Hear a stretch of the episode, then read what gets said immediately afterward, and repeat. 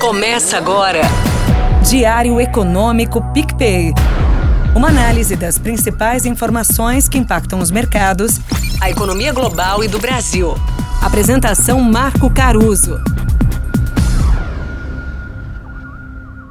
Fala turma, bom dia. Hoje é quinta, 19 de outubro de 2023 e esse é o seu Diário Econômico. A ansiedade dos mercados segue alta e machucando os ativos. No fundo, a gente está lidando com duas incertezas que são de fato de difícil mensuração. Primeiro, como a gente já vem conversando aqui esses dias, os riscos geopolíticos são naturalmente mais difíceis de se precificar. A árvore de decisão de um terrorista, ditador ou por motivações religiosas tende a descolar de um agente racional, certo? E segundo, no caso dos juros de longo prazo dos Estados Unidos, vale a gente perceber que a alta dos últimos dois, três meses tem vindo daquilo que a gente chama de prêmio de risco o mercado não tem aumentado tanto mais as projeções de alta da taxa básica, mas tem sim exigido mais taxa para comprar títulos públicos de longo prazo. E esse tal prêmio de risco é mais difícil de se estimar porque depende da percepção dos investidores e isso tem menos teoria para se explicar. No bom português, de forma bem simplória, discutir guerra e psicologia dos investidores tem muito mais cara de papo de bar do que teorias mais fundamentadas. Bom, ontem uma soma de coisas não ajudou nessas placas tectônicas aí que têm se mexido. As cotações do petróleo, por exemplo, fecharam com alta expressiva de 1,5%, 2%. O Putin fez uma ameaça disfarçada, quer dizer, pouco disfarçada, né? Aos dois porta-aviões dos Estados Unidos que estão ali perto de Israel. A Rússia vai começar a fazer patrulhas na zona de espaço aéreo neutro que tem ali sobre o Mar Negro, com seus caças que estão armados com mísseis capazes de atingir os navios àquela distância. E ele fez isso durante uma viagem a Pequim, o que também carrega um simbolismo nesse nós contra eles. De um lado, né, num eixo, Hamas, Putin, Irã e China. Do outro, Israel, Estados Unidos e parte do Ocidente, esse de forma mais tímida e envergonhada. Né? O Irã, inclusive, pediu ontem um embargo dos países muçulmanos contra Israel, então tem uma escalada aí da, das palavras contra Israel.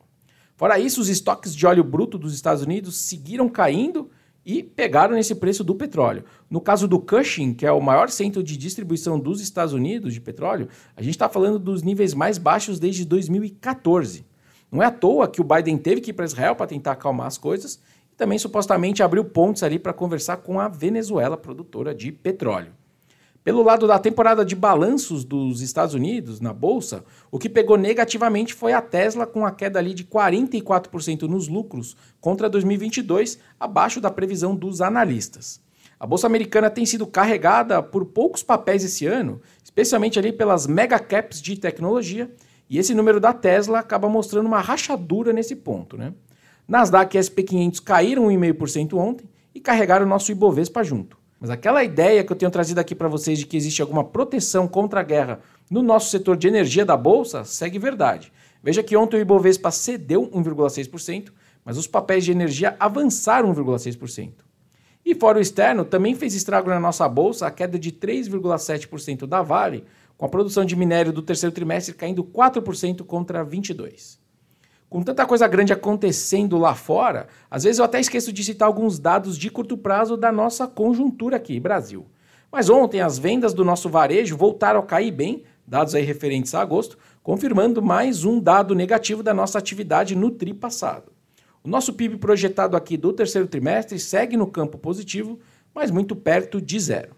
Esses números fracos da nossa atividade até que ajudaram de novo a nossa renda fixa a não sofrer tanto mais, pelo menos ontem.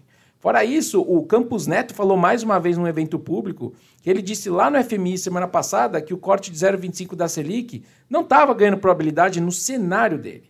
De novo, né, o cenário é seguir nessa toada de reduções de meio ponto percentual dos juros e observar o balanço de risco de tudo isso que está acontecendo. Hoje, a nossa curva de juros futuros, agora, tem uma Selic terminal para o ano que vem de quase 10,75%, que eu acho alta.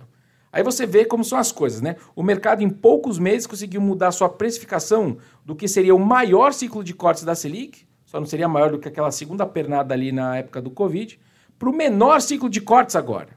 Eu não acho que a turma realmente ache que a Selic vai parar nesses 11%, 10,75%. Eu acho que são poucas as pessoas que estão realmente querendo firmar uma posição maior nesse pré-fixado curto, nesse mundo de volatilidade alta na renda fixa global, pelo menos por enquanto. Bom dia, bons negócios e sorte sempre. Você ouviu? Diário Econômico PicPay.